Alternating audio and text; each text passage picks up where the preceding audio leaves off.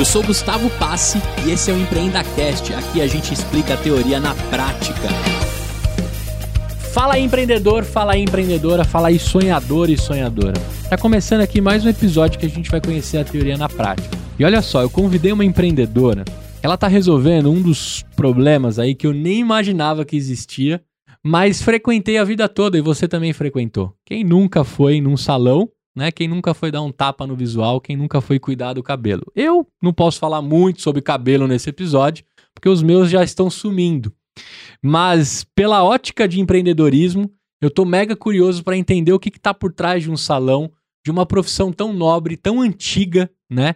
Que é cuidar do visual das pessoas. Né? Esse mercado de construção de rosto, de estilo, né? De todas as coisas que eu vi, é, se estende para tantas outras que existem dentro de um salão, né? Acho que a gente vai acabar falando do cabeleireiro, a manicure, uhum. a todo mundo que cuida, a sobrancelha, e você entra feio e sai lindo de um, de um salão. Ou você entra linda e sai maravilhosa também, que eles fazem milagres lá, e tudo isso acompanha é, não só as mulheres, com, quanto os homens também, que estão crescendo absurdamente a, a frequentar os salões.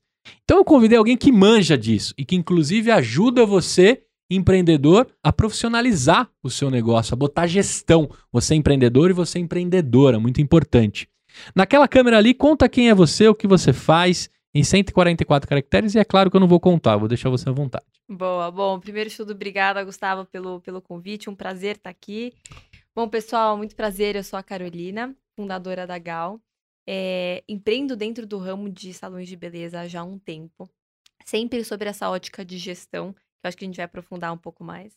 Mas resumindo o que é a Gal, Gal é a primeira rede agregadora de salões do mundo, mas agregação não é algo novo, né? O conceito de agregação é o conjunto né, de, de, de empresas, juntas elas acabam ficando mais fortes. Então, existe isso para farmácia, que se juntam para fazer compras ou se juntam para fazer marketing, adotam a mesma marca. Existe para hotéis, existe para pet shop, existe para várias outras coisas em outros países. E a gente é o primeiro no mundo para salão. Então, que o que a Gal faz é a gente traz salões que já existem e que têm alto potencial para entrar para dentro da marca Gal e aí juntos a gente faz tudo para ficar mais forte. Muito bem. E diante desse mercado, você me falou aí no seu pitch elevator, né, que a gente costuma brincar, você me falou de 40 bilhões de reais ou de dólares? De reais. 40 bilhões de reais. De São reais. gastos em beleza é, no Brasil. Meu Deus. Gastos investidos, né? Investidos, Porque é pra sair é mais aí. bonito, mais bonita. É isso aí. é Estamos falando de 40 bi. Agora, quando você pega um salão, vou te contar o que eu tenho de visão de salão. Tá. Tá, bom? Uhum.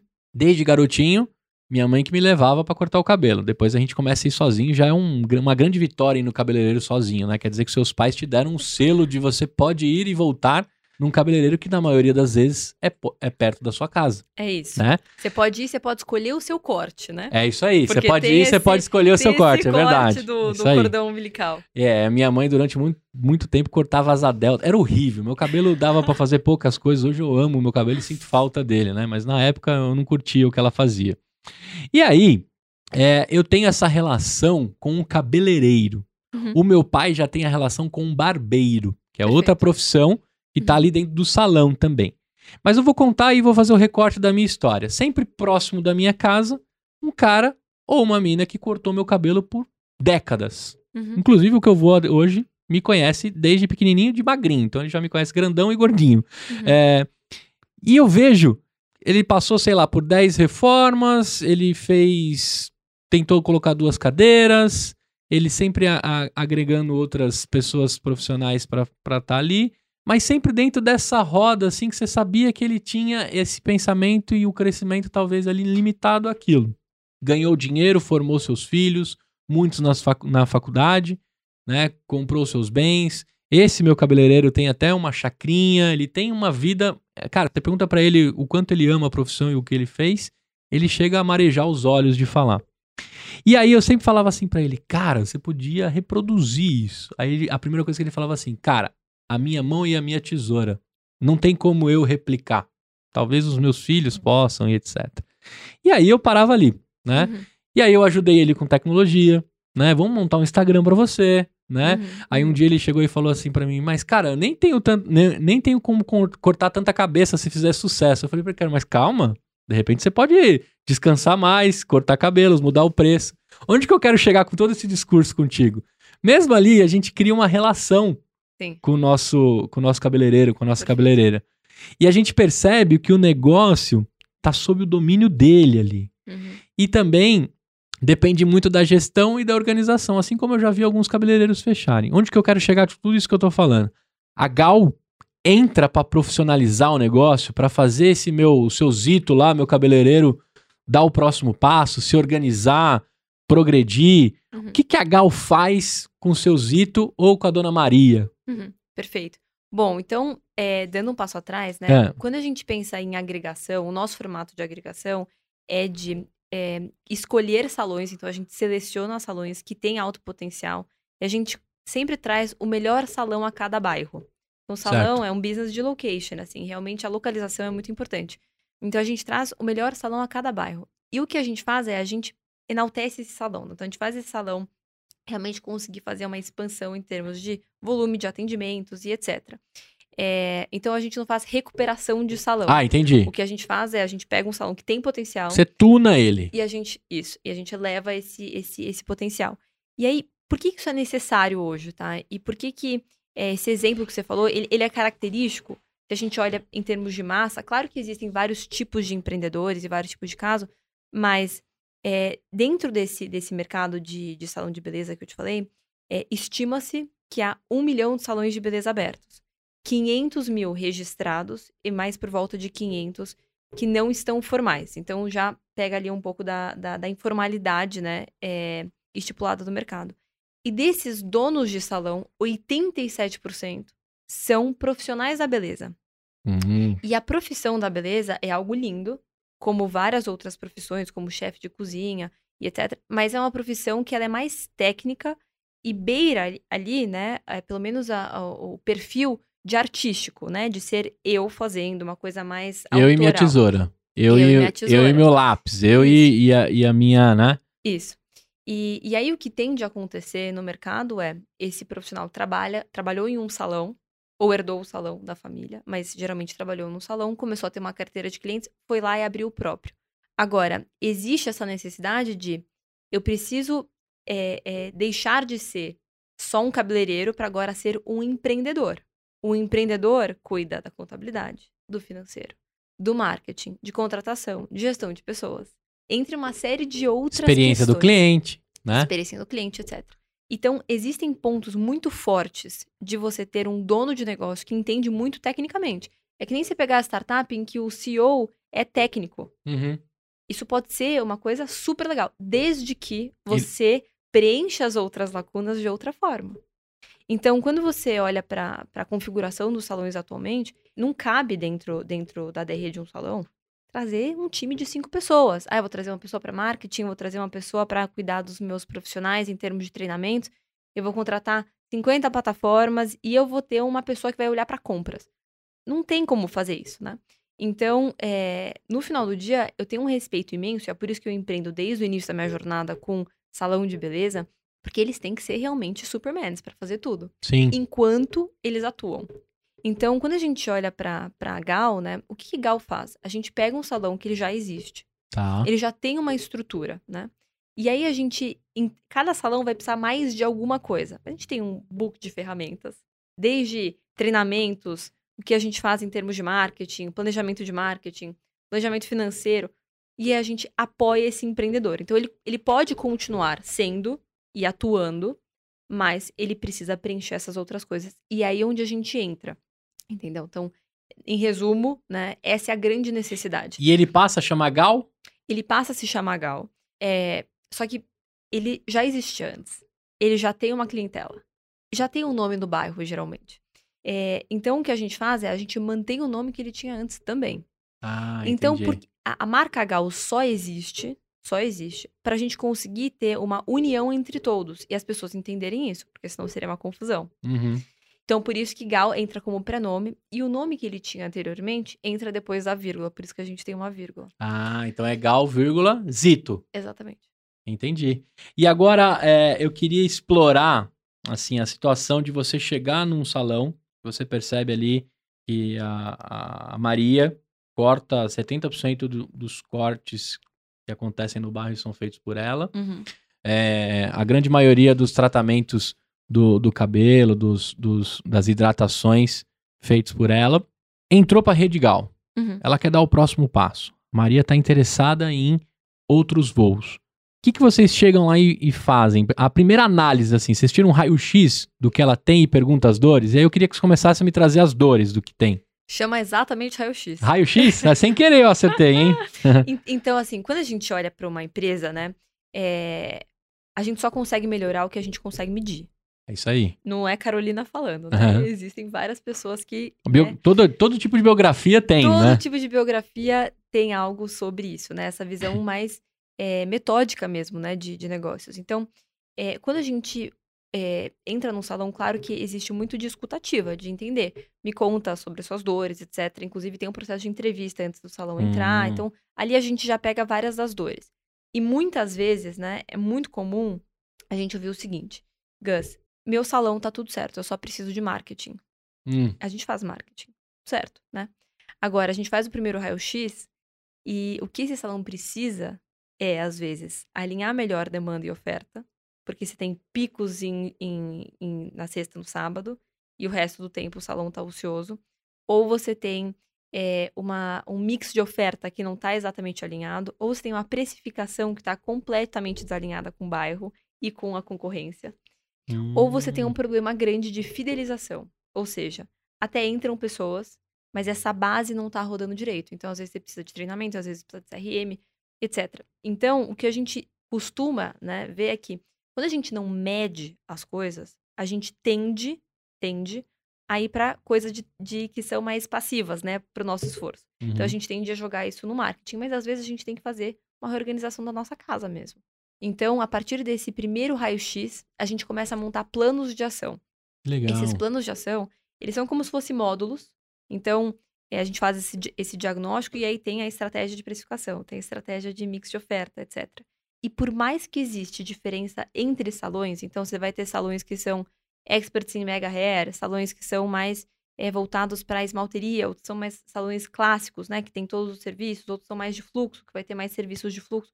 Esses diagnósticos não mudam, independente de qual é a sua maior especialidade, se é barbearia ou se é salão. Uhum. Hoje a gente é muito focado em salão em termos de marca, mas seriam as mesmas coisas que seriam analisadas. E aí, com esse primeiro ajuste, muita coisa já é feita. E aí, a partir disso, a gente consegue começar a realmente investir em coisas como marketing, campanhas, planejamento de mais longo prazo e etc. Agora, é, lógico, eu peguei o seu zito lá do cabelo em si, mas eu lembro que ele, que ele colocou uma manicure, aí ele começou a fazer alguns penteados diferentes, aí ele começou a atender demanda de casamento e, e, e festas, Uhum. né? Que ele não, não executava, ele era, ele cortava só masculino. Perfeito. E aí ele, ele arrumou uma sócia que fazia os cortes femininos. E eu lembro que, que isso oscilou, assim, não parava ali um, um, um sócio ou uma sócia para aquilo. E, e você percebia que ele dava indícios que ele queria aumentar o mix de ofertas dele, Uhum. né? Mas ele ficava sempre, acho que dentro da, da mentalidade e da, da execução que ele podia fazer dentro daquele espaço. Uhum. Para ele tomar a decisão de procurar uma Gal, pode levar décadas. Sim. Ou ele vai encerrar lá o salão dele, que inclusive, se, se eu ficar órfão do, do seu Zito, eu não- nem sei onde eu vou cortar, porque eu não quero comprar uma maquininha e eu quero que ele continue raspando a minha cabeça. Uhum. Por mais simples que pareça, né? Mas ele faz um pezinho incrível, né? Pra quem, quem é careca sabe a- o valor do pezinho. É, mas eu acho que ele poderia levar mais anos e não procuraria você. Aham. Como é que você me diz o perfil do empreendedor e da empreendedora que procura a Gal? O que, que você sente que essa pessoa está procurando? Uhum. né? Ela quer dar o próximo passo, ela quer mais dinheiro, ela quer abrir mais um, uma filial, ou ela entendeu que dentro de tudo que ela faz, ela quer só cortar cabelo, ela quer só fazer hidratação. Qual é o perfil dessa pessoa que procura o Gal? A Perfeito. Gal. Perfeito. E- existem diversas razões, né? E, e hoje, é claro que a gente busca, então tem um time que fica só olhando, né? Salões com potencial, e a gente faz uma, uma mini diligência antes, etc. É, mas hoje já acontece muita indicação. Então, Ah, salões entendi. que já estão na base indicando outros salões com potencial, aí a gente vai lá, olha, tem todo o processo seletivo e aí, e aí sim eles entram. Mas quem que é esse empreendedor e principalmente qual, qual é o tipo de empreendedor que mais cresce com a gente, tá? É o empreendedor que quer mais. Essa é a primeira coisa. Mais impacto, mais dinheiro, mais, mais? filiais. Exato. É, então, assim, se a gente para pra pensar que ele chegou até onde ele chegou com esforço solo, você imagina ele junto com um grupo de pessoas, comprando produtos mais barato, investindo em marketing, tendo um planejamento, sabendo quanto sobra no final do mês, porque muitos não sabem. E etc, né? Isso te dá uma estrutura que te permite pensar, né? Em também coisas individualmente dentro do salão. Então, é, resumindo, ele entra na Gal porque ele quer mais. Ele quer mais. Ele quer mais. E ele entende que pode ser que ele consiga fazer exatamente o mesmo crescimento sozinho. Vai ser bem mais caro. Porque se você coloca treinamento na conta, marketing na conta, é, consultoria na conta, enfim, todos esses, entre várias outras coisas que a gente faz, é, ele vai ter um custo fixo de no mínimo, no mínimo, no mínimo, 5 mil reais por mês É. chutando baixo, tá? Aí você coloca sistema, você coloca agendamento online, coloca mais uma série de outras coisas, isso leva pra caramba ali o custo. É, então, ahn, o que que, o que que, qual que é a grande oportunidade, né? Não só dele entrar e conseguir fazer isso de uma forma conjunta com outros salões, permitindo que ele tenha acesso ao que grandes redes teriam, ao que grandes empresas teriam, de uma forma acessível, é, e que permita fazer isso com estrutura, Gus, porque assim, uma das coisas que, bom, ser empreendedor também, você sabe, é, é difícil tomar decisão e é solitário ser empreendedor. Então, as decisões Sim. que você toma, principalmente para um dono do salão, ele não tem um grupo de pessoas na administração. Me dê um ele. conselheiro, né? Me dê um É ele. conselho. É ele, uma recepcionista, às vezes uma gerente e os profissionais. Então, em termos de gestão, é ele com ele mesmo, como liderança, na grande maioria das vezes. Então, a tomar a decisão de será que eu deveria contratar ou não? Será que eu deveria mudar o preço ou não? Será que eu invisto nessa, nessa campanha de marketing ou não? Será que eu compro esses cursos para os profissionais ou não? São muitas decisões que vão ser tomadas. É, junto a uma atividade né, operacional que está correndo e que demanda bastante. É, o que acontece, geralmente, é que essas decisões não são tomadas.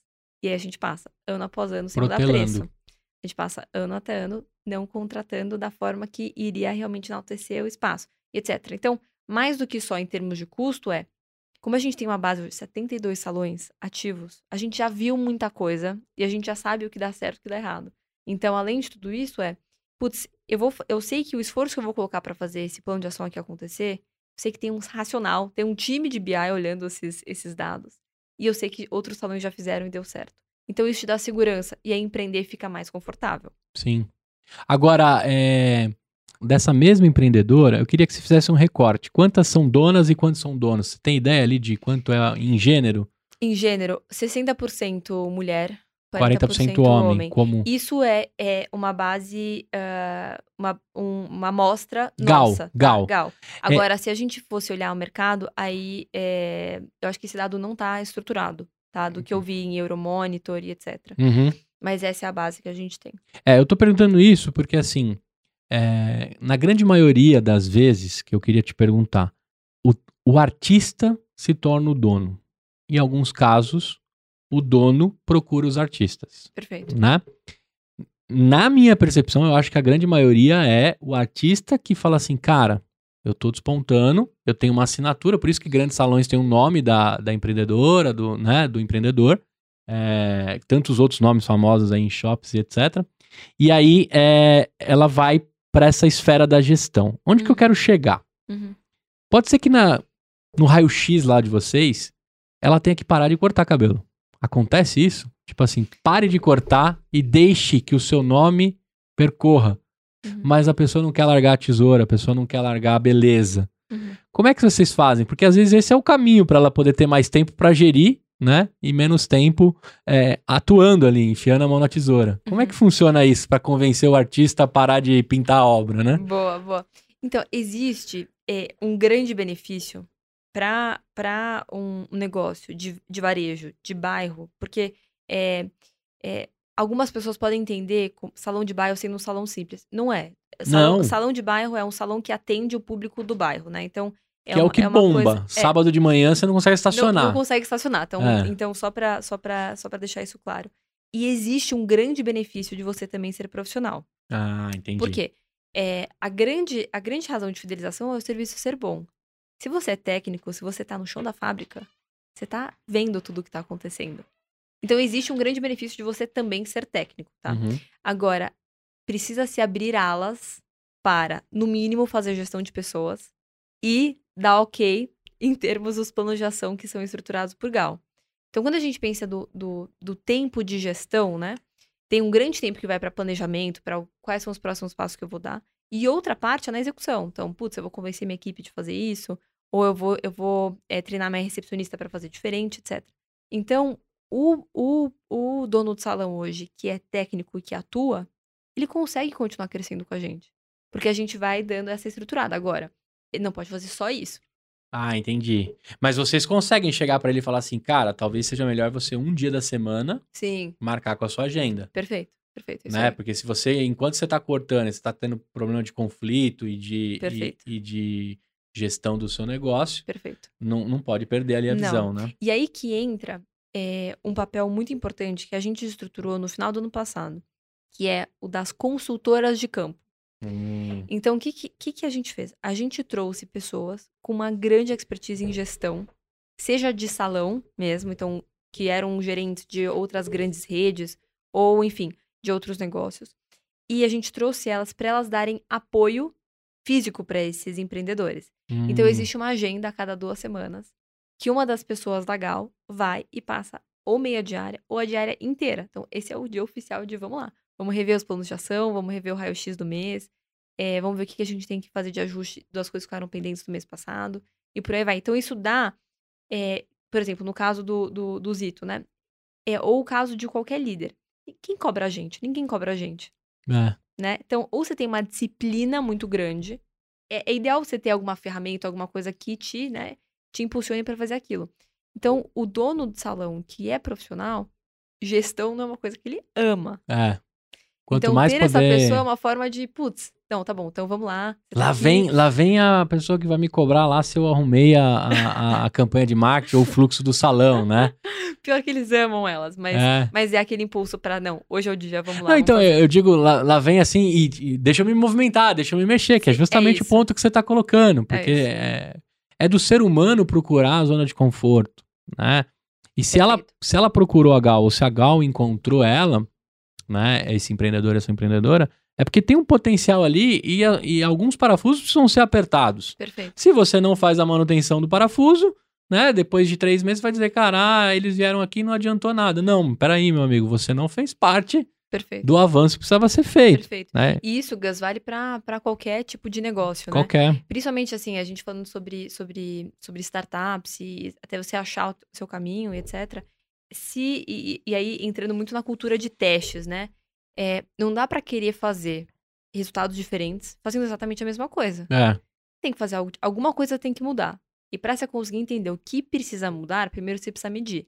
Depois você precisa tomar essa decisão pra conseguir resultados diferentes, né? Então, é, quando a gente olha pra perfil de, de SMBs Brasil, né?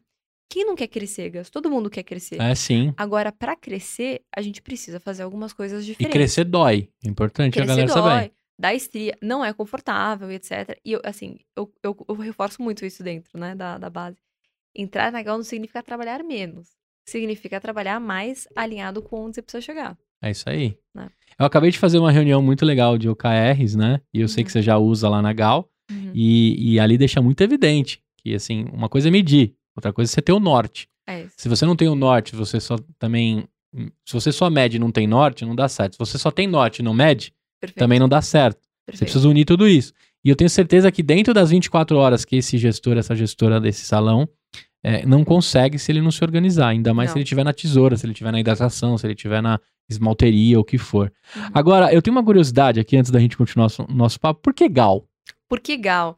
Nossa, me perguntam demais isso. Inclusive, meu sobrenome é Costa. Já perguntaram se eu era sobrinha da Gal Costa. ah, você entendi. o que me faltava. Mas é, o que que, o que, que é, é. Gal significa mina em inglês. Que nem tem gás, tem gauss. Aham. É, e a gente queria uma coisa que fosse realmente novo para salão de beleza, para serviços de beleza, né? Então, o que, que- o que, que costuma se ver, tá? No mercado de serviços de beleza? Você vê muita serifa, caps lock, preto, dourado, uma coisa mais pomposa em cima do salto, né? Aham. Um pouco mais eu sou o expert, senta aí na minha cadeira. Ah, entendi. E a gente viu que o perfil da consumidora tá mudando em todos os segmentos, né? Então a gente criou uma marca que fosse horizontal com a cliente, que ela se sentisse confortável de vir e que fosse um pouco mais descontraída do que algo que você tem que se arrumar pra ir no salão, ou que você olha e fala assim, Que loucura, né? Me arrumar pra ir no salão. mas tem isso? E aquela, e aquela foto clássica de Hollywood, né? Um monte de senhoras com um negócio na cabeça, né? Com suas joias. E a discussão ali é fútil, não, não tá saindo nada, né? Esse, esse, esse negócio acabou, né? As pessoas Acabou. querem, querem se divertir, querem se sentir à vontade e Sim, querem ir no salão é, para se sentirem valorizadas, perfeito. né? E, e essa é uma coisa que eu acho legal de, de passar pro pessoal, que é homens e mulheres, né? A gente brinca com, com o valor de, de gal power dentro da gal, né? Hum. Internamente, isso é um dos nossos valores da Que nossa legal. cultura. Gal O Power. que, que, que é gal power? Gal power, quem que tem gal power na gal? Quem é empreendedor, quem é frugal e quem é encantador. É isso a definição. O cara vai lá, faz acontecer, faz muito com pouco e acaba encantando a galera quando ele faz.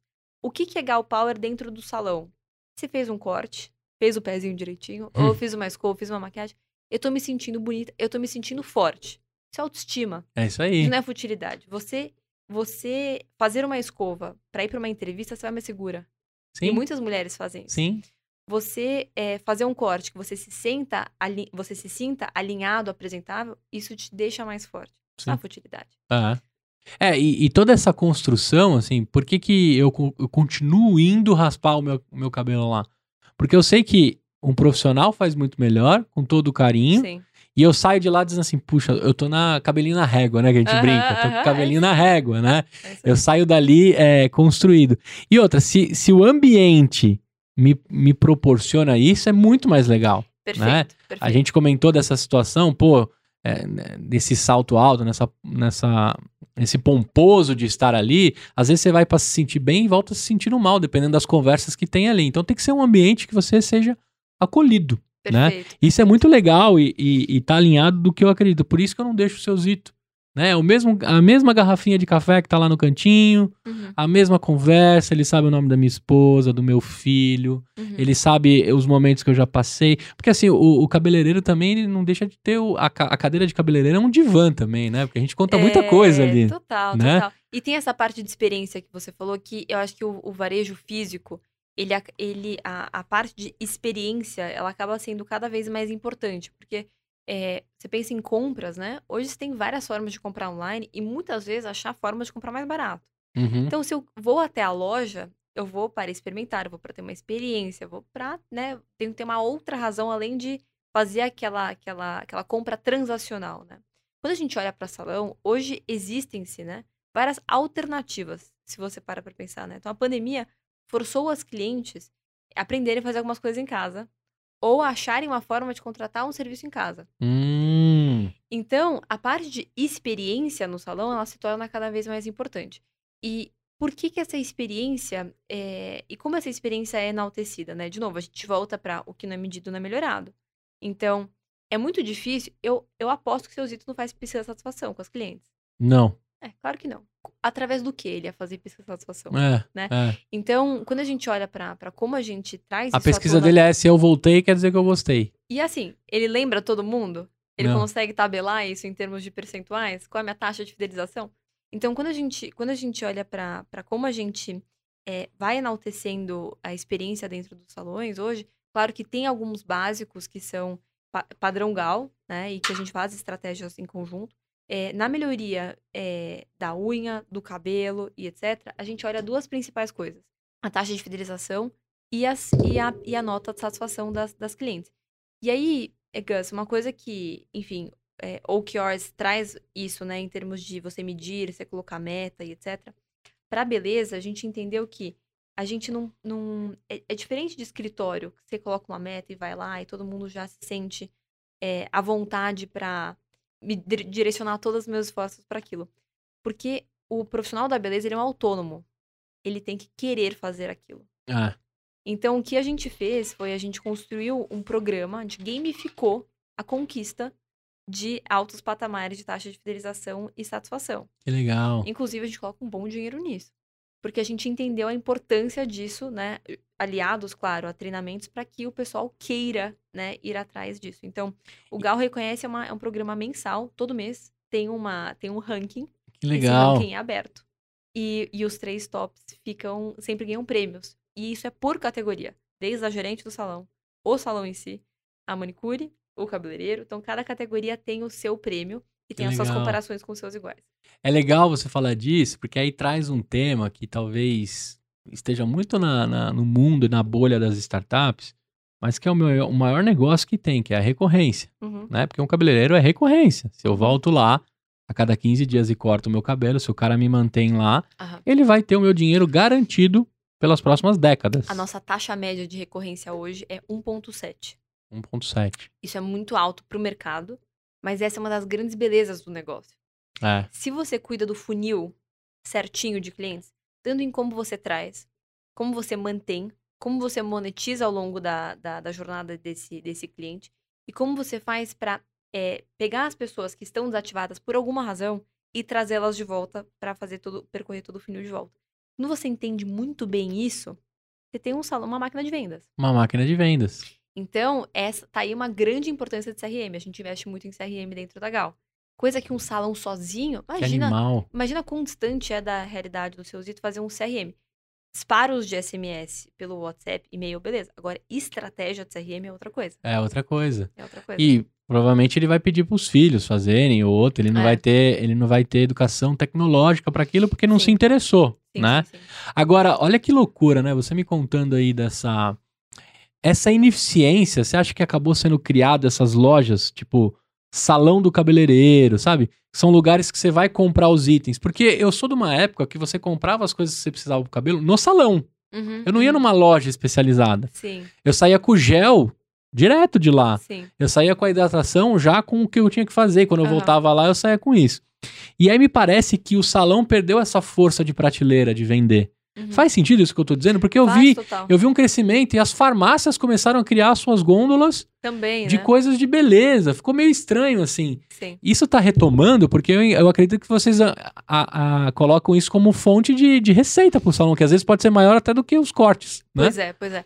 Quando a gente, quando a gente olha para a história do salão, é, o salão ele nunca precisou tanto, principalmente pós-pandemia, nunca precisou tanto ser bom em termos de gestão Uhum. do negócio e, e- e investir nas inovações e fazer é, o negócio ali ficar em pé. Por quê? Ao longo do tempo, o salão foi sendo desmontado, Gus. Então, Hum. barbearia, agora você tem barbearias, o mercado de barbearia. Agora ficou da hora, né? Ficou É. gourmet o negócio. Ficou gourmet, mas a barbearia saiu de dentro do salão. Ah. Depilação, que era representativo para o faturamento do salão. Hoje em dia você tem o laser. Ou você tem lugares de depilação E específicos. franquias imensas. Exatamente. Quando você pega, por exemplo, é, estética do olhar, né? Seja colocação de cílios, seja é, micropigmentação da sobrancelha, etc. Hoje em dia existem redes especialistas nisso. O salão, aos poucos, Gus, ele foi sendo desmontado. E aí agora, com essa nova, é, enfim, com belezas na web e, e- e a, e a compra de produtos de beleza também profissionais se popularizando muito, né? Seja através de plataformas que cresceram no Brasil, seja é, através de ah, a pandemia, que a gente foi mais pro online, é, o ponto de venda nos salões também saiu. Então, Hum, o que, que é o salão hoje? O salão, no final do dia, é cabelo e unha. E se precisar faturar o que você faturava antes, você vai ter que fazer muito cabelo em um. Claro, entenda, ainda existe depilação, ainda existe várias dessas outras coisas dentro, né, de salões. Mas em termos de grande volume, o mercado está bem mais dividido entre essas duas categorias. Então, dentro dessas duas categorias, precisa se ser muito bom. Tem que ser muito bom em fazer serviço de cabelo. Precisa ser muito bom em fazer manicure. E quando a gente entra nesse espectro, vou entrar mais um detalhe sobre, sobre esse serviço específico de cabelo, que aí pauta muito a gente falar sobre campanhas, que eu acho que é uma coisa muito legal de, de dividir aqui. Quando a gente olha dentro de cabelo, a cliente ia cortar, ia fazer mechas, ia fazer é, um alisamento, etc. Ou ela ia tratar. Tratava-se o cabelo no salão. Agora, com as compras online, e você sabendo qual. E Google, né? Você, ah, Uhum. meu cabelo é mais assim, eu preciso de tal produto. E os influencers também. E os influencers tal, e você compra na farmácia, você compra no online, você faz o tratamento no banheiro. Então, dentro da categoria cabelo, o que a gente costumava tratar no salão, a gente aprendeu a tratar em casa. Hum, Então, o tratamento, que era cobrado 250 reais, 150 reais, etc., A cliente agora compara a hidratação que você está vendendo da L'Oréal no salão pelo preço do pote da L'Oréal na farmácia. Hum. E aí, foi aí que a gente viu uma grande oportunidade, uma grande oportunidade de juntar experiência com praticidade, facilidade, etc. E alavancar uma categoria no salão que estava morrendo, estava começando a morrer. Não tinha morrido por completo, mas estava começando a morrer. Uhum. Então, todos os meses, a gente faz grandes campanhas em rede, tá? Então, aqui a gente tá, hoje a gente atende por volta de 12 mil pessoas por mês. Que legal. Gente atende bastante pessoas. E a gente faz grandes campanhas, então faz um grande investimento em marketing, com uma campanha que serve para uma série de, de, de gatilhos dentro desse funil. Então, ele serve como um gatilho de trazer novos clientes. Então, a gente faz campanhas geralmente com uma marca parceira forte, então Vela, L'Oreal, Schwarzkopf, etc. Mo- Demonstrando qual vai ser o produto e o preço desse, desse, desse produto, né? Geralmente tem no upsell ali de escova também bem estruturado. Geralmente salão não coloca preço nas coisas. Não sei se você já entrou no seu Zito e você não vê preço, É, é. né? Às vezes eu corto e depois eu vejo a conta. É, então. E geralmente tem surpresa na hora de pagar, Tem. né? é tradicional do mercado, tá? Mas vem um café. O É. Sozito dá um cafezinho pra É. acalmar. Então, aí a gente foi entendendo quais são todas essas dores que. Essas, essas, essas informações veladas que, ao invés de servir para alguma coisa, só fazem menos vendas acontecerem. Né? Então, preço legal, é claro sempre. Você tem QR Code pela loja inteira para você acessar o cardápio e ver os preços. As campanhas têm preço escancarado. Né? Então, tudo facilita. É varejo, não tem jeito. Como é que você Sim. vai comprar uma blusa se você não vê o preço? Sim. Sabe aquelas lojas que você entra e não tem o preço na, Ou tá na lá no blusa? embaixo, cantinho, escondidinho. É, você desiste, você não compra, etc. Então, então a gente Ou você fala, isso deve ser muito caro, nem colocar o preço. Exatamente. tem que pedir, aí preguiça de interagir com o vendedor, né, etc. Aham. Enfim, então, é, a gente faz essas campanhas muito estruturadas em termos de varejo que traz mais pessoas, que dá uma razão para aquela cliente que não voltava voltar, então dá um gatilho para o CRM funcionar Legal. e faz com que ela, aquela cliente que já tem recorrência, mas às vezes aprendeu a pintar o cabelo sozinha em casa ou tá enrolando para vir, venha, porque são campanhas mensais. Legal. Então ela tem até o final do mês para vir. Então tudo isso começa a fazer o salão girar. Então o que a gente viu foi, desde o, a gente começou, desde o momento que a gente começou a fazer campanhas, a recorrência aumentou e a base de clientes começou a fluir melhor. Então é muito difícil um salão entrar na Gal com menos de 3 mil pessoas cadastradas na sua base de dados. Legal. 3 mil pessoas. Só que essa base está dormente. No último mês vieram 350. Vieram 400. Então imagina, você tem lá 2.600 pessoas que não vêm no salão há anos. Caraca. Mas você tem um contato dessas pessoas. Mas tá lá. Uma joia isso. Então aí, através de CRM, através de gatilhos corretos, você consegue fazer essa base começar a movimentar. E, e, lógico, vocês, vocês conseguem dar uma aula pro seu Zito e pra Dona Maria de recorrência Aham. e, consequentemente, de, de custo de aquisição de cliente também. Exato. Eles têm noção disso, esses, esses empreendedores? Quanto custa você fazer a minha Carol lá, pegar o carro, dirigir até um salão, estacionar, mesmo sabendo que a jornada pode levar o sábado inteiro, Gus, é preciosíssimo. muito caro. é muito caro. É muito caro fazer isso. É, é realmente muito caro fazer isso. E assim, é muito difícil você é, entrar em contato com um caso de um salão que investiu em marketing e deu certo. Porque é muito caro. Você estava contando que você tem fidelidade a um profissional. Uhum. Na essência, trazer um cliente novo para o salão é: eu vou dar uma razão para ele sair de onde ele já é atendido hoje e vir até mim. É muito difícil fazer isso sem uma razão muito boa. Então, ou Hum, você tem que trazer aquele profissional que ele vai trazer a carteira de clientes dele, ou você tem que fazer uma campanha que é forte o suficiente para os clientes falar assim: olha, opa, esse é um serviço de baixa complexidade, quer dizer, se der ruim, eu não perco muita coisa. uhum. E me, me atraiu, pareceu legal, tenho vontade de ir. Aí que tá o grande sucesso das nossas campanhas. E aí, com isso, o salão começa, né, a performar. Agora, é muito dinheiro. É, então, é muito Se eu te contasse dinheiro. nosso CAC, você ficaria assustado. Ah, é? Ainda bem que não é o único canal de aquisição.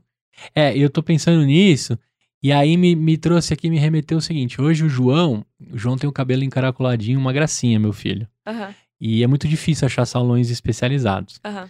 Mas hoje eu não tenho fidelidade. Eu, Aham. eu vou numa rede especialista em cortar cabelo de criança, qualquer Uhum. shop que tem eu entro e corto, né?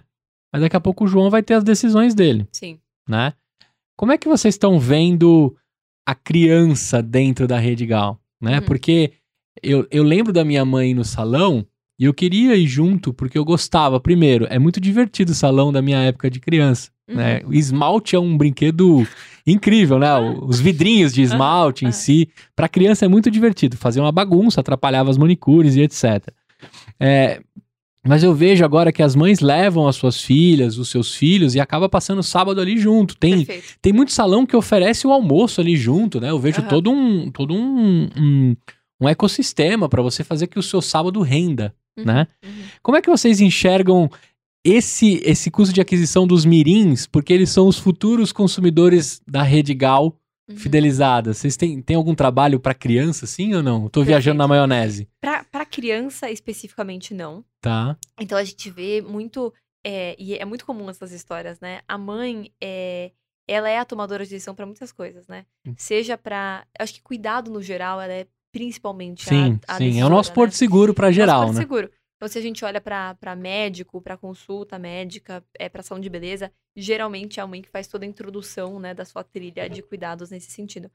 Mas é, hoje, o que eu acho que a gente tá à frente em termos de mercado no geral é dessa nova consumidora, que é uma mulher de 20 anos e que daqui a pouco, né, começa a ser a pessoa que mais gasta no salão, que é por volta, quando a mulher tá por volta de 30 anos, é onde ela começa a ter a maior recorrência. Hum, E aí, essa mulher, Gus, ela não quer, ela, ela não vai tolerar as coisas que a- a- o pessoal das antigas tolerava.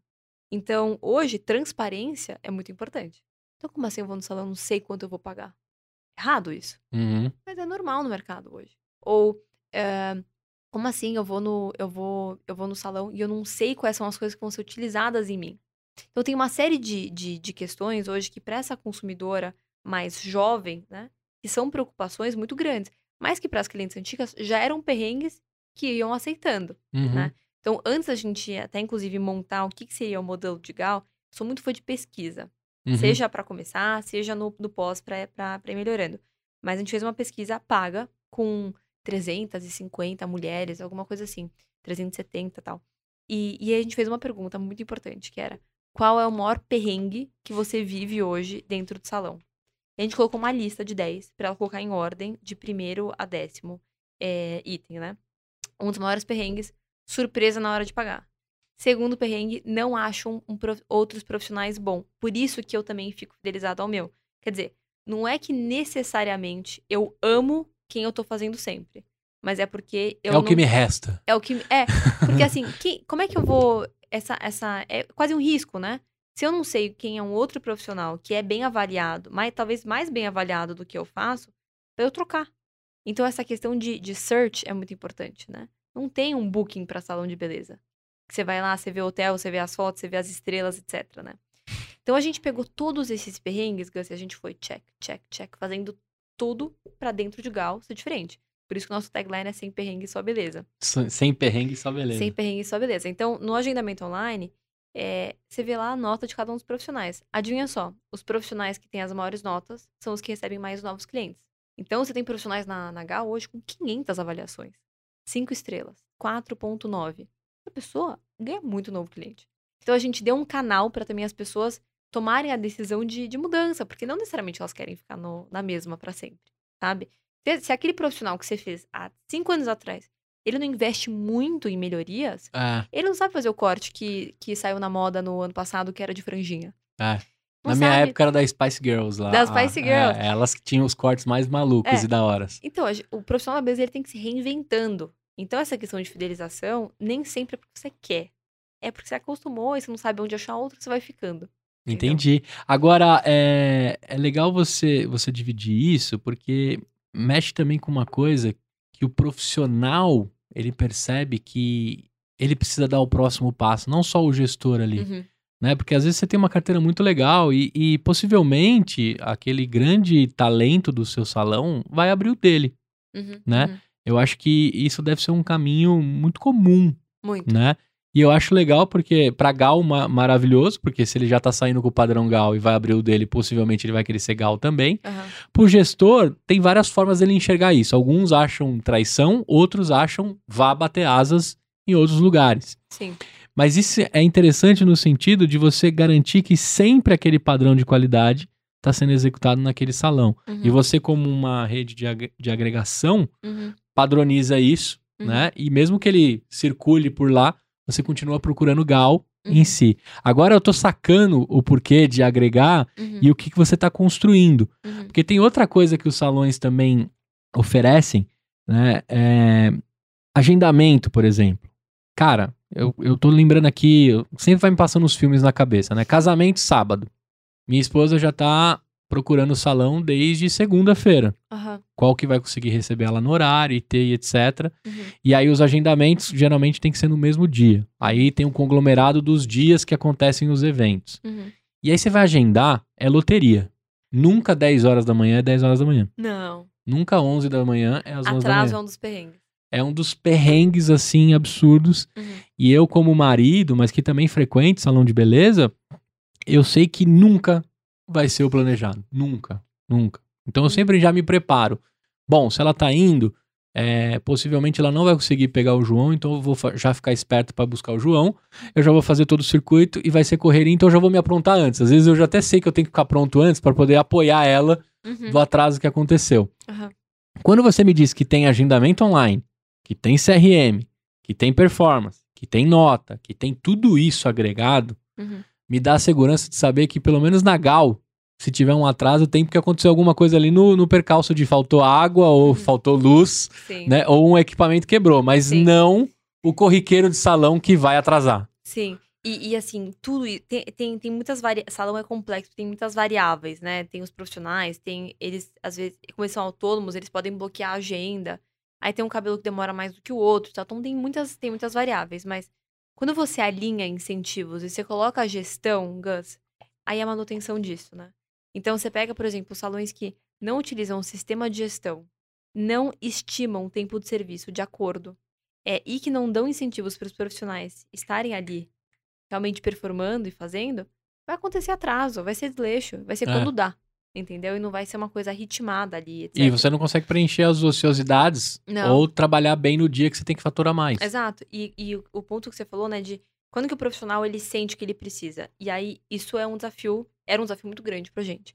É, até quando a gente fala sobre coisas que, que eu tinha, eu tinha, quando a gente começou a estruturar a Gal, eu falei, putz, isso aqui é um negócio que a gente vai ter que achar uma, uma forma realmente de, de uma forma engenheira mesmo, consertar, que é ego, né? Então, geralmente, o artista, né, ele tem uma tendência, por ser muito autoral, Uhum. e ter que ser, né, é, é, buscar, né, a, a aprovação, né, do, do público, etc.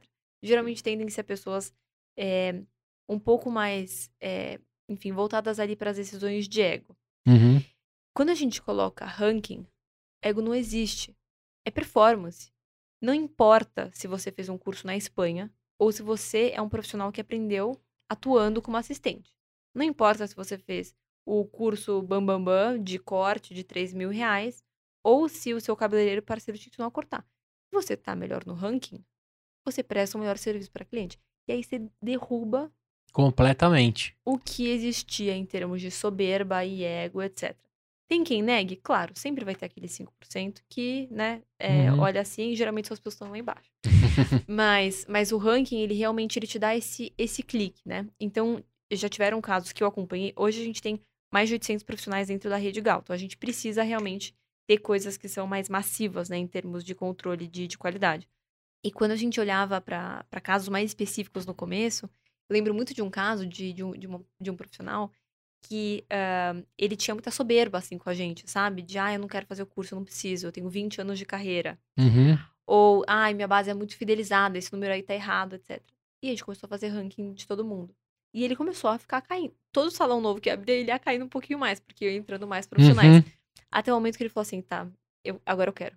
Eu preciso. Agora eu, preci- agora eu entendi que eu preciso. Porque ele se achava o melhor. É. ele Dependendo tá- do. re- Ele tava no. É, Estava em número 43, sei lá, sabe? Tipo assim. Cara, eu vou te falar, se tem uma coisa que motiva é ranking. Você já viu É o ranking do. Waze? Você já É. entrou no Waze? Você consegue ver quem dos seus amigos uhum. roda mais de carro. Cara, esses dias eu tava olhando e falando, não é possível. Eu morava em Jundiaí na época, fazia Jundiaí São Paulo. Não é possível que eu tô em terceiro aqui do, do ranking dos amigos. Eu moro muito longe, eu tinha que rodar mais, né? e aí você começa a ficar com o negócio. O, o ser humano, ele é, ele é motivado a algumas cenouras da vida, né? Exato, exato. E aí você compara táxi com Uber. Por que, que o Uberista já atende bem? Porque ah, ele- porque são pessoas do bem. Não. Porque tem estrelas pra pensar. É isso aí. Taxista não tem. Se ele te atende bem ou mal, Paciência, ficou quem no fica táxi sabendo dele. disso? É. né?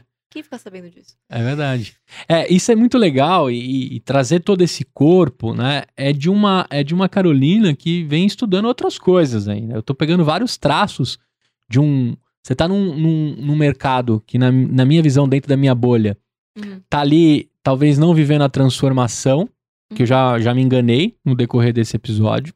Você tá trazendo toda a transformação, ele tá totalmente conectado e digital. Mas eu quero saber dessa Carol que tá aí por trás. Uhum. Da onde você traz essa mente pensante? Quantas pessoas estão envolvidas na Gal? Eu queria que você contasse um pouquinho da sua história, Boa. né? Porque você navega muito bem, desde o pitch quanto ao que tudo que a gente falou aqui, que se aplica a uma startup exponencial ou a um salão de beleza do seu Zito. Perfeito. Quem é essa Carol que tá por trás de toda essa mente aí? Boa. Bom, é, contando até um pouquinho de da onde veio a ideia de ir para salão de beleza, etc. Foi um pouco aleatório. Então, é, dando um passo atrás, é, a minha, o meu grande sonho era trabalhar no mercado financeiro. Eu tenho um exemplo dentro de casa muito forte, que é minha mãe, que vem de uma família é, humilde, né? Começou trabalhando em, em caixa, é, como caixa em agência de banco. Legal, 30 anos depois foi vice-presidente do banco. que legal. E então existe muita força aí, existe muito, é, muita reinvenção e estudo, Resiliência, resiliência, etc. Estômago e etc. E aí é, eu tinha tanta admiração por ela no 360 como mulher. Ela é linda, ela sempre foi uma super mãezona, e- etc. É, então tinha uma, era uma, eu tinha a, a minha Michelle Obama, tava dentro de casa. Uhum, Né? uhum. Então eu atrelei muito essa questão de ir pro mercado financeiro, acho que também de uma forma emocional. Eu sempre gostei, né? Mas assim, é, eu acho que era bastante emocional. Fui Nas brincadeiras de criança, você era sua mãe executiva. Ah, com certeza, com certeza, com certeza. E aí, é, fui pro INSPER. é, e no INSPER, né, eu entrei muito focada, né? É, putz, eu tô aqui durante os próximos quatro anos, para que, né, quando eu começar a ingressar no mercado de trabalho, eu esteja melhor, né, do que o resto da minha turma. Então, eu entrei muito focada na faculdade. E aí, ah, no meu primeiro semestre, eu entrei na empresa júnior de mercado financeiro do INSPER, que é, é, é um negócio super legal Que legal. muito difícil, super competitivo e etc. É, era bem masculino na época e tal. E aí, mas o que o InFinance me proporcionou e foi muito legal é que a gente olhava para investimentos de quase, quase sendo analistas financeiros mesmo, né? Então, ao invés de fazer consultoria, como empresa júnior é, Uhum. geralmente faz, a gente fazia projetos de avaliação de, de empresas junto com fundos, boutiques, assets, etc. E aí o sócio desse fundo ou dessa boutique, etc., vinha meio que para liderar esse estudo junto com a gente. Era uma experiência super bacana. Só que o, o- só que o mercado financeiro vai muito além, né, de só analisar a empresa aberta em bolsa, né, só, só avaliar a ação. Então aí, aos poucos, a gente foi abrindo novas áreas. E uma delas foi é, investimento em capital de risco, que seria private equity, é, investimento em startups e etc. E aí a gente começou a fazer, né, é, processo de avaliação de startups com, né, fundos de investimento em startups. E aí, Gus, talvez foram os parceiros que a gente escolheu na Hum, época. uhum. Eles mandavam, assim, listas, listas, listas de startups pra gente. Pouquíssima informação. E pedia pra gente falar quais eles deveriam investir, quanto, né, de capital eles colocariam e qual seria o valuation. Só que não tem uma lógica. Não tem um, não tem um modelo. Uhum. Quando você faz, você faz análise de, de todas, assim, análise de crédito, análise de é, sin- é, sinergia de M&A, quando você faz uma, uma é, você faz, tenta fazer um case de private equity, quando você faz uma análise de, de uma empresa aberta em bolsa, você tem modelos para fazer isso, você tem contas para fazer isso. Sim. Agora, uma startup começando aleatório. E eu comecei a ficar meio, meio frustrada com isso, porque eu falei, putz, será que não tem pelo menos os números disponíveis pra gente tentar Uhum. sabe, medir tamanho de mercado, qual é a margem que, estimada desse modelo de negócio e etc, né?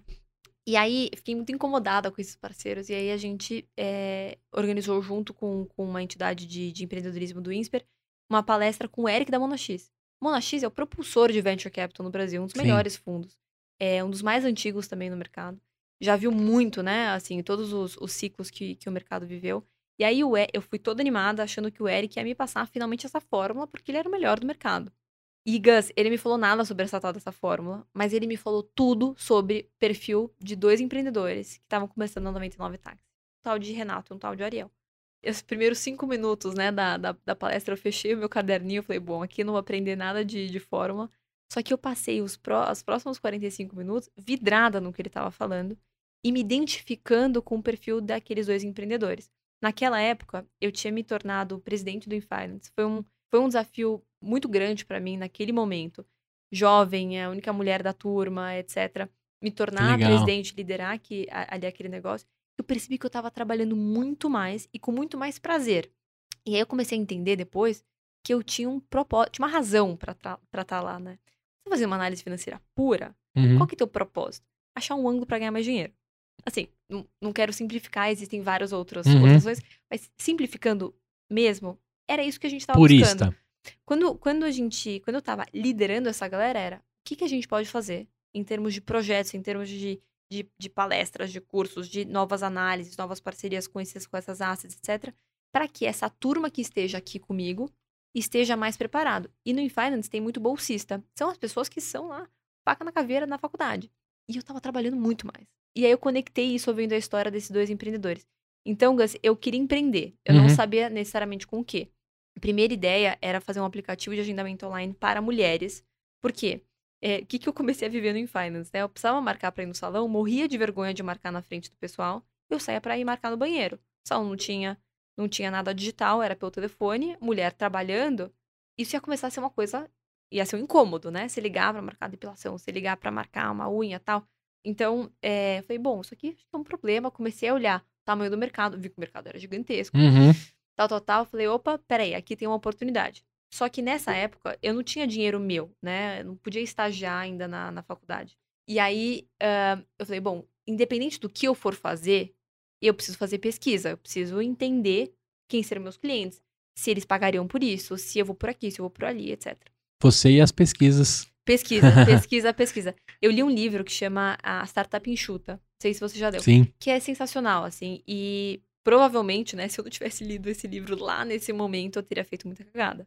Então, enfim, esse livro te, ele te ensina, né? Antes de você colocar um produto de pé, desenha numa folha 4 e mostra para alguns potenciais clientes e vê o que eles acham né? Então foi isso que eu fiz. Desenhei um aplicativo no, na, na página e fui rodar salão de beleza, mostrando o que eles achariam desse app. Por quê? Porque salão de beleza é o serviço que atende mulheres com a maior recorrência. Uhum.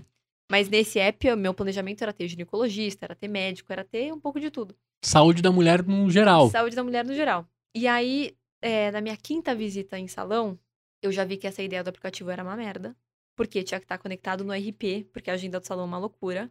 E os RPs não tinham API, então eu teria que ter o próprio, o próprio RP. Eu fui vendo que as, ia ficar muito complexo e o salão também não ia querer pagar por isso. E a outra ponta da mulher achava que tinha que ser gratuito para o consumidor final. Eu concordo, né? Eu uhum, também esperaria uhum, isso. Uhum. Então fui vendo assim que essa ideia sozinha não, não fazia tanto sentido. Só que nessa época eu estava tendo direito na faculdade eu tava aprendendo sobre tributação e passivo tra e trabalhista, né? Uhum. E aí me veio a curiosidade em uma dessas entrevistas. Eu continuei indo, né? Mesmo depois das cinco serem catástrofe, minha meta era falar com o 100. Sou missionária, vou até o final.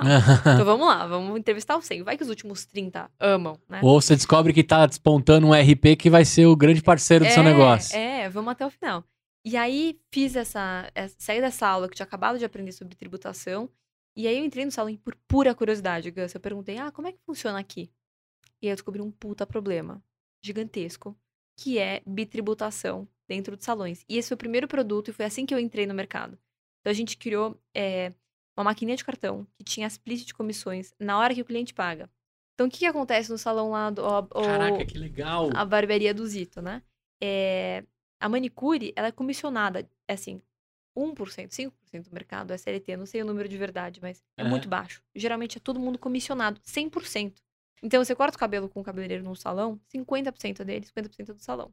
O que acontecia na prática é que esse, esse fluxo de caixa ficava completamente descasado, porque o cliente paga no crédito, só que você tem que repassar na quinzena. E aí tinha bitributação. Bagunça. Bagunça Seu geral. Zito anota no caderninho e por aí vai. Bagunça geral. E eu vim ali de análise financeira. Então, eu li para aquilo ali, eu falei, Peraí, mas aí tem a taxa de. Tem o imposto, aí tem a taxa de antecipação que você tá pagando. Tem as transferências, que na época não existia Pix, né? Era TED Doc, que era pago. Ainda não tinha uma relação totalmente formal, então existia passivo trabalhista. Cara, bagunçona. Aí eu falei, bom, vamos continuar aqui fazendo pesquisa, né? Não teve um salão desses outros que eu fui que não tinha o mesmo problema. Eu falei, tá bom, tem um problema aqui gigante pra gente, pra gente resolver. E aí a gente criou uma maquininha de, de cartão, de split pagamentos, que resolvia esses problemas para os salões. E na época, Gus, eu não tinha, como eu te falei, não tinha dinheiro. Então, é, além da pesquisa ter vindo de um momento onde eu precisei ter criatividade para ter mais assertividade com o que eu iria fazer, me forçou né, a ter que achar uma alternativa para juntar uma graninha para começar a empreender. Eu vim de brigadeiro. Legal. E na época, né, é, você imagina, eu tava. Eu, eu ia pra faculdade com social e salto, por conta do Infinance. E aí no dia seguinte eu tava de jeans, all-star e um Tupperware de brigadeiro, pedindo licença na aula para vender. Que legal. Isso me deu um banho, assim, de, de, de humildade e de vendas. Eu acho que empreendedor que não sabe vender, É. esquece. Essa é a primeira profissão. Essa é a primeira profissão. Então, no, por exemplo, no, no ano passado, a gente fez uma rodada de 7 bilhões e meio de dólares. O que eu falei nessa agenda, o como eu falei, foi a mesma estratégia que eu olhei como socorro no YouTube, na época que eu ia ter que fazer a venda dos brigadeiros, de spin selling, de, eh, de report, de, de golden circle, etc. Então, eh, isso me deu ali também um, um- Foi um dos meus grandes aprendizados, né? Se aprender a vender desde o começo. E aí, trabalhando com esses salões através de maquininha, a gente depois entrou para sistema, a gente fez nosso próprio. Comecei a ver que tecnologia para mercados muito informais, sozinha, não muda o mercado. E o nosso propósito era mudar o mercado. Então a gente deu esse passo a mais, né? Então o Lapag, que é essa empresa de maquininha e de sistema, ela dá toda a base para a gente fazer o que Gal faz. Ah, então é, essa maquininha, ela é essência, o nascimento ali, É. e hoje ela existe ainda. Existe. É, é o que. E, e o sistema. É o diferencial. E o sistema, como é que a gente ia fazer raio-x direto? Como é que a gente ia ter time de BI se não tivesse sistema próprio? Então, tudo isso dá base pra gente realmente fazer o que a gente tá fazendo hoje. Literalmente, eu passo o cartão, se eu fiz hidratação, cabelo etc, passei o cartão, ele já sabe todo mundo que tem que receber. Exatamente. A maquininha trabalha. Cara, que legal. E aí você acabou caindo nesse, nesse mundo, dali se apaixonou por esse problema. Sim. Quanto tempo tem a Gal? A Gal tem dois anos e três meses, mas a gente viveu a pandemia, né? Então a gente tem um ano e pouquinho de operação real. Entendi. Então é muito jovem. Muito, muito jovem, que legal. Você falou que você fez uma rodada de captação, então você já tem. A gente fez duas. Então, é, quando, quando a gente começou a, a, a, a maquininha em si, a gente levantou uma rodada de investimento com, com o Canary, que é um fundo de, de seed, Animal. é, junto com o com ah, enfim outros outros mentores meus e o Renato Freitas que é o empreendedor da 99 que me inspirou para começar É, e aí quando a gente quando a gente fez essa essa estratégia adicional de, de Gal a gente trouxe a Mona X e o José Galó que é presidente da Renner então muito do que a gente também conhece sobre varejo estratégias de varejo etc vem do know-how dele e a Mona X né que é um fundo referência e eu te contei Sim. na nossa história que a Mona X foi o que realmente abriu ali a perspectiva sobre Total, empreendedorismo total. mim. Só medalhão aqui, né? Todos os nomes aqui, um- uma referência absurda. Agora, é, você sabe que no, no decorrer da conversa com você, eu tava pensando assim, cara, que mina maluca, velho. Ela tá, ela tá indo resolver uma parada. É cabeludo. É cabeludo, né? É sinistro, né? Mas precisa. É. Precisa. O mundo que a gente vive atual não, não, não, não permite mais o caderninho, não permite mais o, o só o cafezinho fidelizar, não permite um monte de coisas. E quando você me falou de 40 bilhões de reais gastos com, com saúde e beleza, né? É, eu falei, cara, olha o tamanho desse, desse recorte. Onde que eu quero partir agora de toda essa. Eu tô amando, eu queria passar horas aqui conversando com ti. E eu quero te convidar mais vezes pro, pro EmpreendaCast pra gente falar de, de temas e, de, e da, sua, da sua história e construção. Eu queria saber o seguinte: quantas pessoas hoje estão envolvidas na Gal? Quantos colaboradores? É, quando a gente olha pro escritório, a gente tá com um time de mais ou menos 70 pessoas. Nossa, uma galera. uma Que legal. galera. E se a gente considera o todo, profissionais, donos, gerentes, etc., mais de mil pessoas. Nossa. Porque aí tem as pessoas que atendem dentro dos, dos salões, então já é uma galera. Agora, pra gente fazer o recorte que, pra finalizar assim toda a nossa conversa, você ganha um percentual sobre o que tá acontecendo no salão. É isso? Isso, esse, é um, esse é o modelo de monetização. Exatamente. Então, o modelo GAL, ele é um modelo de PropTech, que é, é, a gente é, agrega as lojas mas a gente não é dono das lojas, né? Isso que define bastante do, do, do modelo de PropTech. Então, como é que, como é que funciona, até para vocês entenderem as entradas e saídas, né? A gente escolhe esses salões, né? É, que a gente traz para dentro da rede. Nós fazemos a transformação da marca. Então, a gente faz um investimento inicial nesse salão, que é realmente para ele entrar dentro do, do padrão da, da marca. É, então, a gente está Só digital aqui, ou físico mesmo? físico, de... físico. Então, eu tenho um time de transformação. Faz a fachada, faz pinta as paredes, coloca quadrinhos que ajudam a vender, coloca os QR Codes que eu te falei. Então, realmente, o, o espaço físico, ele é muito importante. Ele é vitrine. Todo o espaço do salão é uma vitrine, uhum, né? Uhum. E, e, e aí, a partir do momento que ele entra para a rede, é, a gente tem o nosso payback ROI a partir de uma taxa que é paga do faturamento mensalmente. Entendi. Então, é, tem muita gente que compara a gente à franquia, né? Na essência é muito diferente, porque aquele empreendedor já existia, enfim, não tem a, não tem a taxa de franquia que acontece no começo e etc. É, mas em termos de monetização no ongoing é muito parecido, então é um percentual pelo faturamento. É, e tem, e tem royalties também, participa das campanhas, a pessoa gasta ou a marca a gente banca, a gente banca. Vocês bancam. Uhum. É diferente de franquia, que às vezes você paga pelas campanhas, né? Aí você tem investimento, tem é royalties, tem umas paradas diferentes. Uhum. Muito legal é, conhecer esse modelo. E eu queria agora, assim, já entendi como que o bichinho é, nasce em ti, né? Tem INSPER por trás, eu recebo muita gente boa do INSPER, é, impressionante, né? É, e ressaltar também a empresa jovem, uhum. o quanto é importante se, se o seu filho, ou se você tá nesse, né, Sim. ouvindo nesse momento, cara, se joga numas paradas dessa, traz um pouco mais de casca, né, que a gente precisa. Ou pelo menos você testa com um baixo custo de oportunidade, né? Isso. Porque tem gente que vai descobrir que não queria fazer trabalho de escritório ou trabalhar com marketing e queria empreender fazendo um podcast. É. Às vezes a gente descobre isso muito tarde. Acho que a faculdade tem as entidades, na minha visão, elas servem, claro, tem muitos propósitos, mas um deles é para ser testado. É isso aí, é sandbox da sua é, carreira, é né? Isso, é usa é como sandbox na, na tradução literal, quem conhece, usa, usa isso como, como o espaço, né? Eu me formei muito tarde, eu, eu neguei a, a o ensino durante muito tempo. Eu achava que eu ia ser um empreendedor sem faculdade. Sabe aquelas coisas Sim. que as biografias vendem, né? Bill Gates não tem faculdade, fulano de tal. E aí eu fui negando, eu fui para pra prática e esqueci essa parte da educação que é muito importante. Então eu pulei algumas fases que seriam importantes para minha formação hoje. Uhum. O estágio, uhum. né? A empresa jovem, a construção, né? A troca quando você é novo do coletivo e etc. Uhum. Então a dica que a gente deixa aqui, puxa, olha que história, olha como ela caiu no mercado e se apaixonou por um problema, né? Uhum. Às vezes a gente se apaixona por um que está na nossa frente, que a gente passa todos os dias, outros a gente procura e encontra outros, né? Que você mirou para um lado e acertou outro. Sim, sim. Agora a pergunta de um milhão. O software de agendamento apareceu como uma dos, dos releases uhum. da Gal, né? Sim. E hoje você está conseguindo porque você está de alguma forma colocando os RPs e os sistemas nessas, nessas, nesses salões. Total. Então, hoje, o agendamento online, ele bomba, né? Porque todas essas 12 mil pessoas que eu te falei, elas marcam online. É. Claro que tem algumas que preferem pelo WhatsApp, porque, enfim, querem tirar dúvidas, etc. Mas grande volume é pelo online.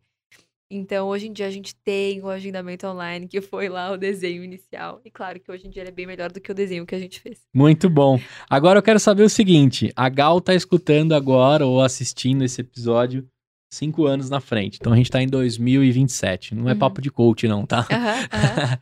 você, você hoje, o que vislumbra para os próximos cinco anos da Carol e da Gal, assim, para quando você rever esse episódio, você ver se tá alinhado ao que você tava das suas OKRs aí, tanto empresariais quanto pessoais. Perfeito. Quando a gente olha para o problema que a gente está resolvendo, Gus, ele é ele é um problema de estrutura de mercado, né? Então, é, quando a gente olha para a quantidade de salões por mulheres no Brasil, essa conta já começa a não fechar. Tem mais salão do que precisa. Você sabia disso. Não sabia. 87% dos donos que eu te falei são profissionais. 20% dos salões em três anos fecham. Então, todas as estatísticas do mercado mostram que esse mercado pulsa por mudança.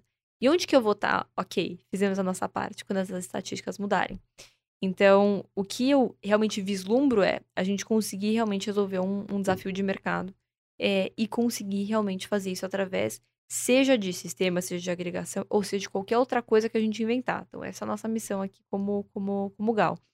E quando a gente olha para é, é, futuro, né? Uh, eu vejo, eu vejo consolidação, tá? Então, quando uhum. a gente olha para é, o mercado de farmácias, quando a gente olha para o mercado pet, quando a gente olha para o mercado de óticas, etc., houveram consolidações muito importantes que aconteceram. Até então, o mercado de beleza não, não teve uma grande consolidação por um problema é, jurídico, que era o problema do, do passivo trabalhista que eu te falei. Uhum. Essa tal dessa lei salão parceiro, ela saiu. Então, hoje em dia, é legal, né? Ter uma relação de comissionamento com os seus profissionais. Então, hoje, não impede grandes redes de serem construídas. Então, para o empreendedor que é de bairro e que quer se manter, ele vai ter que achar formas alternativas. Então, eu acredito muito em agregação como uma forma da gente se consolidar, né? Porque esse é o futuro. Então, essa é uma das minhas maiores crenças, né? Ou previsões, assim, do que deve acontecer pro, pro mercado. Perfeito. E eu espero que a gente consiga ter um papel grande em fazer com que isso aconteça. Agora, 72 lojas é só o começo, salões. Só o começo, só o começo. Qual que é a previsão para 2022 agora que talvez, né, o mundo dá indícios que tá voltando ao normal? Se bem que a gente tá vivendo uma crise agora, né? Sim. Mundial sim. aí, com avanço de tropas e guerra, etc. Coisas que eu achei que eu nunca mais ia discutir e meu sim. filho só ia ver nos livros, mas infelizmente a gente ainda tem que discutir sobre. Ah. Mas o que, que vocês vislumbra para 2022 aí, em números de salões, o que, que tá vindo por aí? Perfeito. É, no mínimo dobrar esse crescimento que a gente Caraca, teve. no mínimo dobrar. No mínimo dobrar. Se atingir a meta, você dobra a é meta. É isso, é isso, aí. E o nosso crescimento, a gente, a gente olha muito por, por GMV e não número de unidades, né? Então, às vezes... Pra quem não sabe o que é GMV, GMV, é, aqui nesse, nesse, nesse conceito, seria o faturamento do salão. Né? Então, o GMV é, é, é, tudo que é transacionado dentro, dentro de uma plataforma específica. Então, para a gente é, conta mais GMV né, internamente do que número de unidades. É, claro não necessariamente que... crescer, é, você também você pode gerar ineficiência, né? Ter um exatamente. monte e aí a ineficiência vai te dar um. Exatamente, exatamente. Então, entre trazer é, uma unidade de 100 mil reais de faturamento mensal é, ou trazer menos unidades, né? É, quer dizer, mais unidades, de 20, 30, 40 mil e tal, pra gente, né, é sempre melhor trazer um faturamento maior. Mas, né, o que realmente é a nossa meta de MV. Perfeito. E agora eu quero saber o seguinte: como é que eu bebo da sua fonte? Como é que, antes da gente entrar no Beba numa fonte, né? É importante quem chegou até aqui nesse papo, tá maluco por conhecer a Gal e acessar, eu vou deixar e vou reforçar algumas vezes. Vê se eu fiz minha, minha lição de casa certinho. www.galsalão.com.br Exatamente. É lá que você pode se agregar, né? Preencher o formulário, entrar no processo seletivo, né? Não é estou aqui no meu bairro e, e quero. Não, tem todo um caminho aí que eles precisam avaliar. Então esse é um, é um ponto. Nas redes sociais, gal.salão. Então vai lá, gal, G-A-L, ponto salão, né? Não, ela não é parente da Gal Costa, ela já falou aqui, né? apesar de ter Costa no nome também. E para essa empreendedora incrível que eu tive o prazer de receber aqui, você vai encontrar ela no Instagram, carol.mdc, né? E no LinkedIn, que deve ser a rede que você mais conversa com toda a galera sobre negócios, ela tá como Carolina Mendes da Costa. Então, você que chegou até aqui, você merece essas informações para dar o próximo passo e conversar. Por que, que eu faço isso só no final? Porque se você chegou realmente até aqui, você está realmente com a necessidade de conhecer essa empreendedora que está na, na mesa comigo e eu tive o prazer de conversar. Agora, eu sempre roubo um pedacinho de cada um que vem aqui na mesa. Uhum. Né? Amanhã eu vou acordar mais Carol. Né? Como é que eu acordo amanhã, Carol? Me dá uma dica aí de podcast, livro. O que, que você faz? Como é que eu me torno uma, uma Carol? É engraçado que vocês estão no YouTube, né? É. E eu acho que quem está assistindo a gente talvez já vai ter um pouco de Carol é, eu acabei não me formando. O negócio começou a dar certo. Ai, você não terminou a parada. Até arrepiei, ó, que da hora. Mas eu sou a favor da educação, eu tá? Também, Mas... eu também. Inclusive, inclusive, o Insper começou, junto comigo, alguns outros empreendedores também, teve esse movimento de empreendedorismo, né? E eles criaram trilhas específicas de empreendedorismo agora, né? Uhum. Para apoiar né, um, um, uma grade que permita você empreender e estudar simultaneamente. Perfeito. É, então, ao invés de você estagiar, você poderia trabalhar na sua própria empresa. Na época não dava, então eu acabei tendo que largar para fazer a nossa rodada de investimento. É, só que eu sempre fui muito fã de estudar e, e da faculdade em si, né? Uhum. Então eu era muito boa aluna. Você viu, eu te falei da empresa júnior, te falei de organizar. Eu fazia muita coisa Livro, na faculdade. prestar atenção, caderninho. É, né? então. E eu saí da faculdade e a sala cuna ficou. Então, eu, eu adquiri um, um hábito que eu acho muito bom, é assim, ao longo da. pra, pra levar pra sempre, né? Não só agora, que é. Eu vejo duas horas de YouTube, no mínimo, todo dia. Ah, é? Claro que tem uma parte ali que é, Muito TEDx? que é puro entretenimento, mas É. eu aprendo tudo lá. Então, assim, é, o empreendedor, ele, ele veste todos os chapéus. Então, a priorização de tecnologia. Putz, eu não aprendi isso na faculdade. YouTube, como é que se faz? É isso aí. Putz, como é que funciona... OKRs. OKRs, YouTube e tal. Então, é, YouTube virou essa, essa fonte de, de aprendizado. Claro que pra mim, sou, eu sou audiovisual, né? Pra, pra aprender, então pra mim funciona bem. Mas continuar sempre é, pesquisando e, e evoluindo. É através, através disso, né? Não acreditar que, putz, eu fui lá, fiz um MBA, eu fui lá, fiz faculdade e tal, e acabou. Tá sempre mantendo. Você também tem o hábito dos podcasts, apesar de, de gostar do vídeo? Então, eu tô entrando agora mais. É. mais tô pegando aqui mais o, o ritmo de, de ouvir podcast. Mas eu, mas eu assumo que provavelmente eu vou assistir o nosso É isso no aí. YouTube. No YouTube. No YouTube. Mas eu vou te mandar, eu vou forçar a te mandar o do Spotify, porque bom. você pode ir, ir me escutando, malhando, andando, caminhando, é, caminhando no carro, no trânsito chato. É mais prático. é mais prático. Então, para você que tá aqui no YouTube, chegou aqui pela rede da Gal ou porque você tá realmente interessado em algum corte, algo que a gente colocou dessa brilhante empreendedora, que inclusive é muito jovem, né? Agora eu tô associando toda a sua história e o quanto a jovem mulher empreendedora que você é, né? E cara, deixou uma aula aqui para vocês. Eu não queria nunca largar ela, eu sei que ela tem os compromissos e contar mais histórias. Mas ó, se você chegou até aqui e tá pelo vídeo, inscreve no canal, se inscreva no canal, dá o curtir, faça todo o trabalho aí que a gente, né, que todos os youtubers fazem para ajudar a fortalecer essa marca. Se você tá no Spotify e não tá sabendo que eu estou lá no YouTube, dá um pulo lá que você também vai curtir e vai gostar de todo o conteúdo que a gente tá fazendo. Agora tem os cortes também, eu vou te dar um material super legal da sua história. E eu vou retirar o trecho da sua mãe, porque eu quero ver ela chorando, né? De tudo que você falou da sua, da sua mulher maravilha que você Aham. tem lá em casa. Parabéns, como é o nome da mamãe? Eliandra. Eliandra. Eliandra. Muito bem, Eliandra. Prazer imenso de conhecer a sua filha, né? Que, que pipeta de ouro você tem, né? Que, que, que, que incrível os nossos filhos, né? Eu quero muito que o meu João e todos os, os, os meus familiares tenham histórias para contar assim, que a gente fica feliz com os filhos brilhando, né? Uhum. E você tem uma trajetória incrível, só assim, tem uma folha, só dividindo com você uma curiosidade, né? A, a, o Empreendacast não tem pauta, para quem já me acompanha há muito tempo. E eu vou escrevendo no meu caderninho, que ele voltou depois da, da à pandemia, eu comecei a usar novamente ele. E eu tenho uma folha aqui só de medalhões de nomes de pessoas incríveis que você foi falando, que eu vou, eu vou documentar isso também no Empreendacast. Você sabe que o Renato Freitas, ele tá no meu roadmap, né, de entrevistados há muito tempo. Hum, te né? contato dele. Eu quero muito conversar com ele. Ah. O, o Ariel também, maluco de pedra, né? Ele que trouxe as bikes aí também, os Ah. patinetes Ah. e, e recolheu os carrinhos quando precisava recolher, né? Os Uhum. patinetes. E a Mona X, a Canary, são todos é, empreendedores e empreendedoras por trás de um sistema que vai colocar esse país em outro patamar. Vai. Cara, eu não acredito que pela mão dos políticos vai dar alguma coisa. Independente da cor, azul, é, verde, vermelha, sem, sem, Uhum. sem faixa política aqui. Na mão dessa galera não vai rolar. Uhum. Se a gente quer um mundo melhor pro meu João, pras Marias, pros Pedros, pras Carol, pra, pras Caróis que estão por vir, não vai ser pela mão desses caras, vai ser pela mão sua, minha, de empreendedores, de pessoas que estão assistindo esse conteúdo.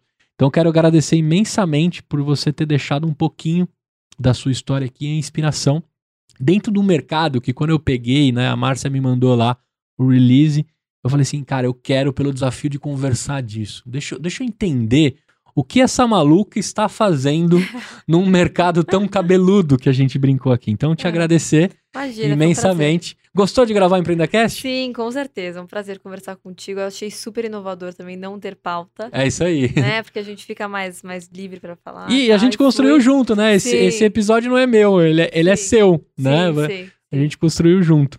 Agora eu vou pagar os meus merchans. Olha só a galera que me apoia. Você já teve problema jurídico na Gal aí em algum momento? Já. Olha só, dois advogados se juntaram e montaram o jurídico por assinatura.